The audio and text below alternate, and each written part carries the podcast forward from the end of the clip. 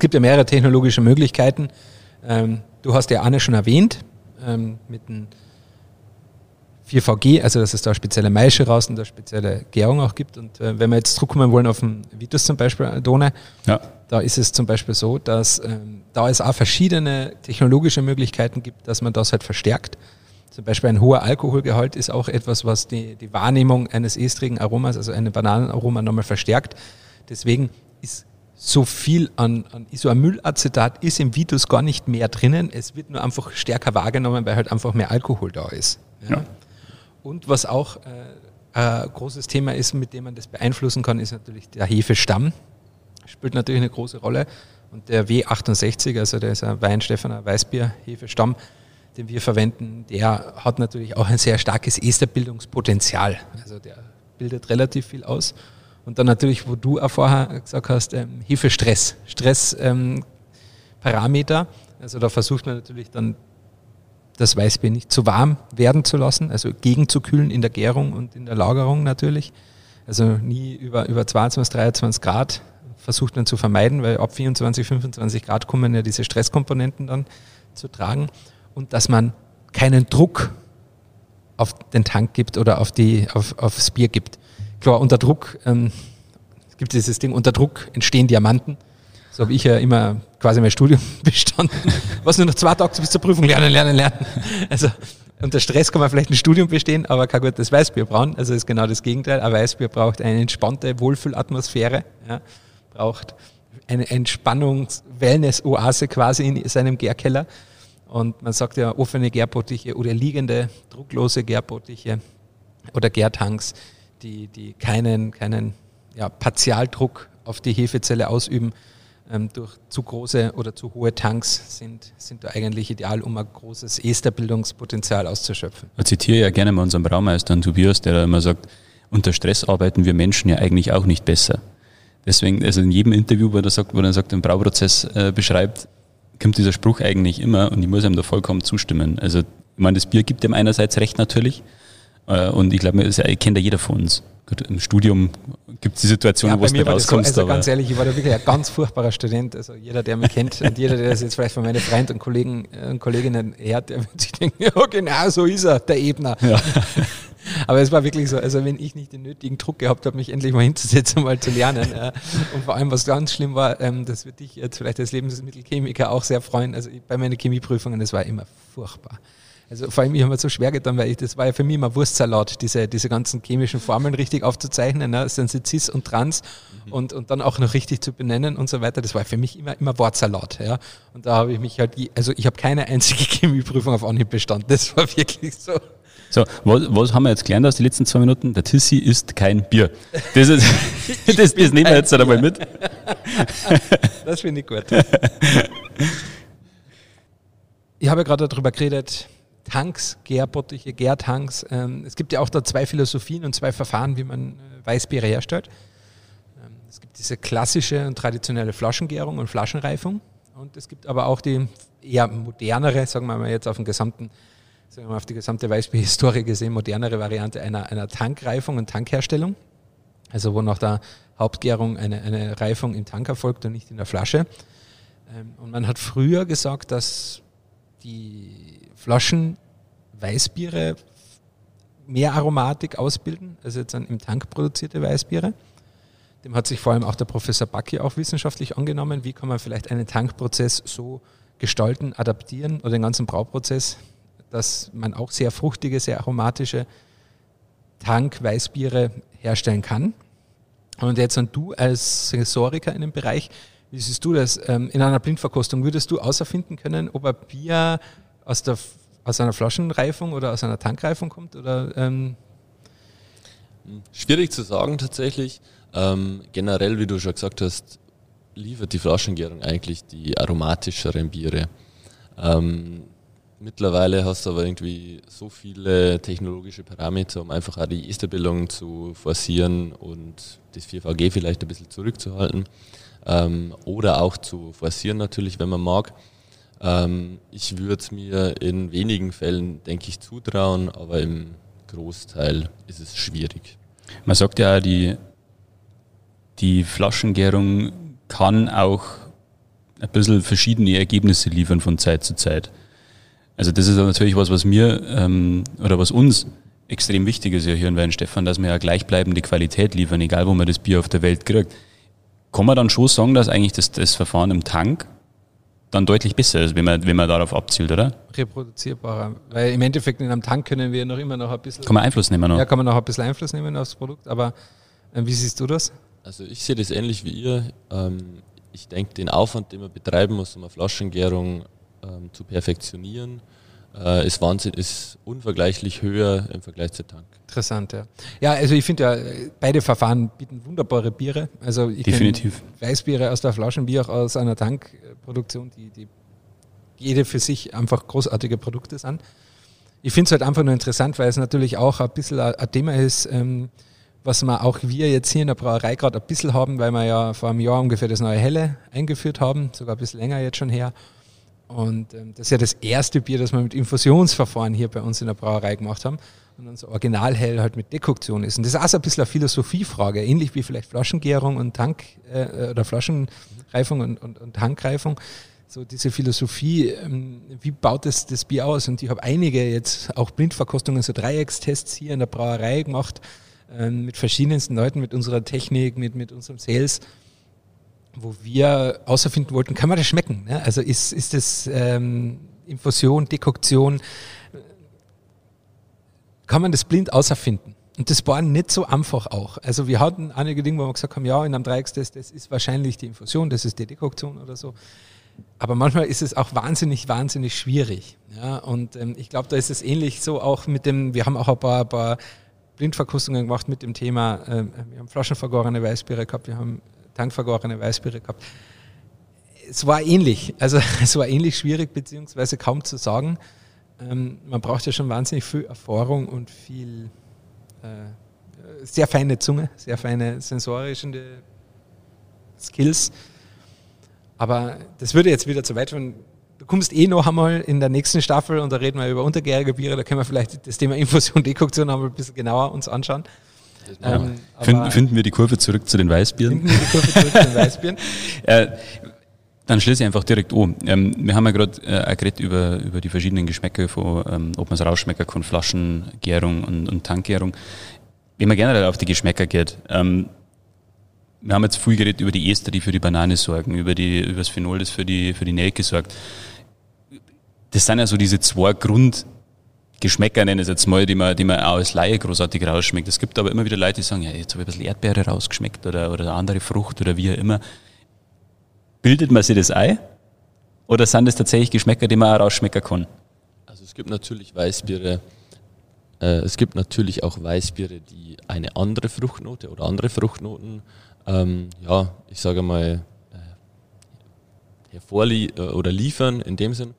Ähm, es hat oft den Hintergrund, dass äh, zur, zur Nachgärung ähm, keine obergärige Hefe, sondern eine untergärige Hefe noch verwendet wird.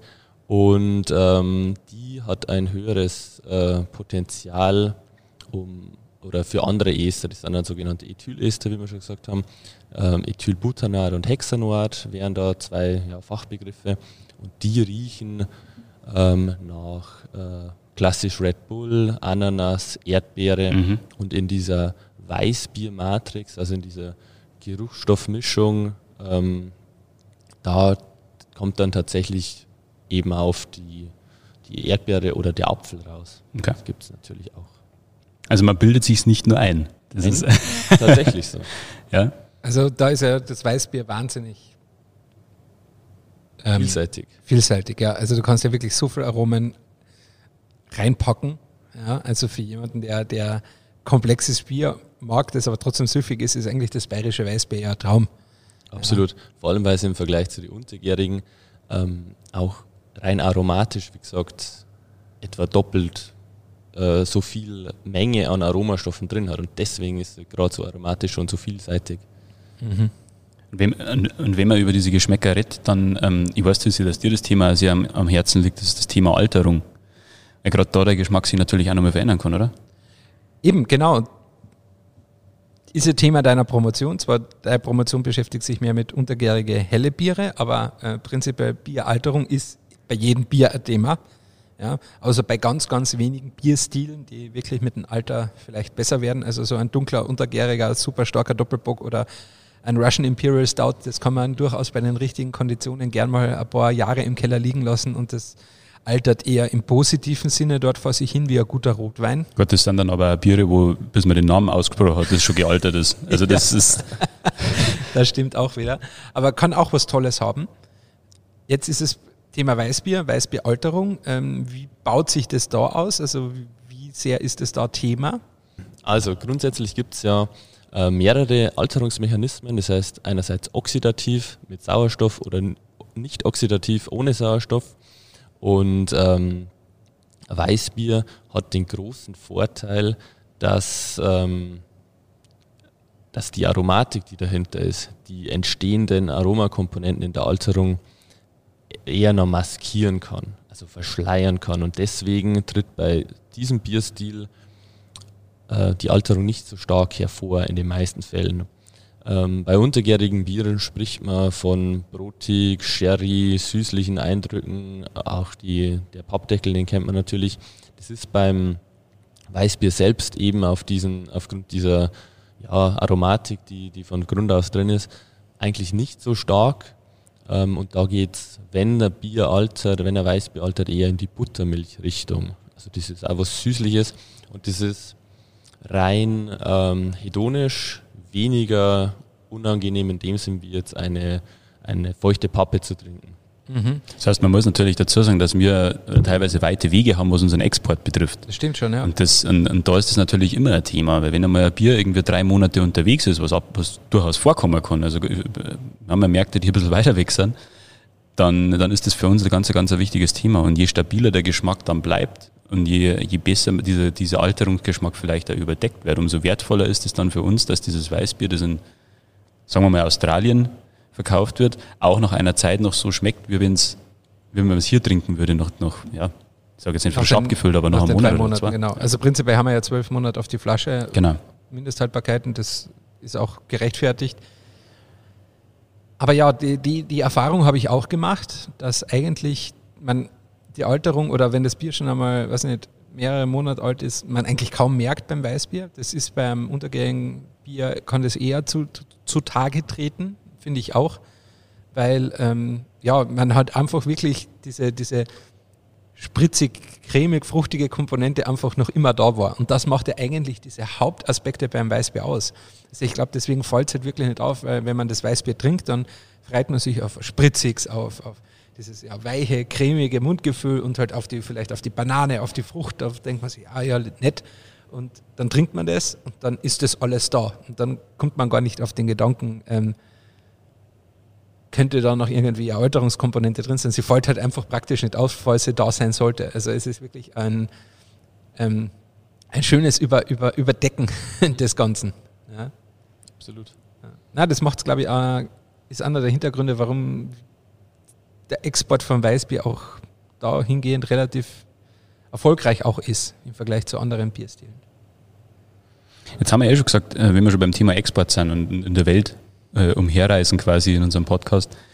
Magst du uns vielleicht mal sagen, es gibt ja nicht nur dieses klassische, wie wir es mir haben, dieses bayerische Hefeweißbier. Es gibt Was ja das einzig wahre ist natürlich. Selbstverständlich, selbstverständlich. Weinchef von Hefeweißbier, Kristallweißbier, alkoholfreies Weißbier. Also deswegen, ähm, was gibt's denn für unsere Hörer, was gibt's denn noch als für Weißbierstile, die man... Oder sagen wir mal obergärige Biere, die ja, Weizen gemacht werden. Genau. Da braucht man gar nicht äh, weit wegschauen von Deutschland. äh, Belgien ist da natürlich ein ganz großer, großes Land, ähm, obwohl es so klein ist, sagen wir mal. Ähm, da gibt es die äh, Witbiere zum Beispiel, das sind Geschichten, die werden mit Koriander und Orangenblüten ähm, ja, aromatisiert noch. Ähm, auch sehr interessante Biere. Zum Beispiel, was fällt euch noch ein? Das fällt mir, also bin kein Brauer, keine Ahnung. Hast du gefragt, aber, ja, aber sicher, die, die, die Witz sind sicher die. die Witz, ja. USA gibt es auch so inspiriert von belgischen Witbieren, so Allagash, Allagash White. Ja, das ist, glaube ich, so ein Hybrid aus, aus bayerischem Weißbier und, und Witbier, so in die Richtung. Ja, also vor allem in der Kraftbierszene hat sich da ja einiges ähm, getan, wenn es um solche, solche Stile geht. Ja. Aber vergleichbar von der Tradition her ist wahrscheinlich das, das Witt mit, mit dem Weißbier am ehesten, oder? Das sehe ich schon so. Ähm, und jeder, der es noch nicht probiert hat, ich, ich denke, das, ja, die sensorische, das sensorische Erlebnis dabei, das ist schon was Besonderes und gerade die Aromatik ist äh, eben grundsätzlich nochmal anders, gerade durch die ja, nicht Reinheitsgebot äh, konformen Zutaten. Ähm, ich denke, das sollte sich jeder mal anschauen. immer mal probieren, ja. Macht wieder mal ein Crossover. Vielleicht, ja. ist keine blöde Idee. ja. Vielleicht mal in der Forschungsbrauerei da ein bisschen um. Ja, werden wir mal Neukro oder Christoph fragen. Aber fragen wir dann das nächste Mal, ob er mal äh, dem, demnächst an einem Freitagnachmittag von 15 bis 23 Uhr Zeit hat, dann probieren wir uns einmal durch. Letzte Frage. Als Sensoriker hast du mit Sicherheit eine Affinität zum Food Pairing. Wir haben schon mal gesagt, äh, auch in einer als Lebensmittelchemiker, der mit schwierigen Worten umgehen Auf jeden Fall. weiß. Auf jeden Fall.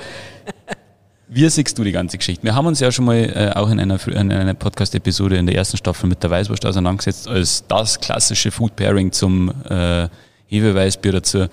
Ähm, erstens, gehst du da mit? Siehst du das bei mir? Oder zweitens, was kannst du jetzt nur dazu empfehlen, was du sagen lässt, das passt perfekt zu einem Weißbier? Also grundsätzlich äh, gehe ich natürlich mit.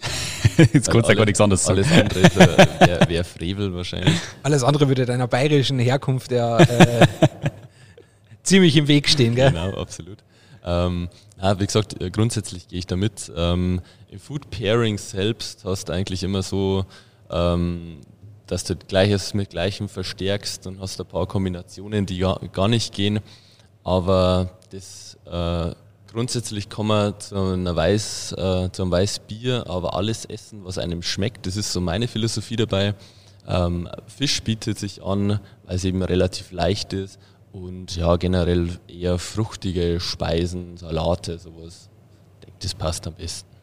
Ja, ich bin da vor allem beim, beim Asiatischen daheim. Also sowas wie so ein fruchtiges äh, Thai-Curry. Also Thai-Küche passt, passt super gut, vor allem auch wenn es einmal ein bisschen schärfer ist. Weil ich finde halt einfach, dass die Cremigkeit, also dieses äh, weiche Mundgefühl, das neutralisiert so ein bisschen die Schärfe. Ja, deswegen macht man ja oft einmal so beim Kokosmilch-Curry das auch ganz gerne mal scharf, weil sich das ein bisschen, sagen wir mal, ausgleicht und balanciert. Und ich finde, da passt halt einfach ein Weißbier wunderbar dazu. Also vor allem so ein estriges äh, Weißbier ist, ist echt, echt äh, eine Offenbarung so, zu so einem, sagen wir mal, südostasiatischen, fruchtig scharfen Gericht. Wer es testen will, da können wir jetzt kurz eine kleine Gastroempfehlung mit einbauen. Äh, Wir haben in Freising äh, seit zwei Jahren ähm, sind wir Partner mit dem Bamboo Kitchen am Isar Hotel draußen in, in Freising. Also wer da mal zufällig vorbeikommt, äh, da kann man es dann quasi live und in Farbe testen. Das scharfe Curry und äh, gut zwei Wein Stefaner Weißbier dazu. Das ist ja mal ein schönes Schlusswort. Super. Das Gleich mal noch mit einer, einer, einer Gastro-Empfehlung abschließen. Aber Flo, vielen herzlichen Dank, Vielen dass Dank. du gekommen bist. Ähm, Hat uns sehr gefreut. wie gesagt, dritte Staffel. Bist Gerne. wieder dabei? Wieder. Wir lassen den nicht los. Also, es also ob du magst oder nicht, aber das Passt. Super. Danke fürs Zuhören. Was? vielen, vielen Dank. Bis bald. Äh, macht's es gut und bis zur nächsten Episode. Servus. Ciao. Ciao.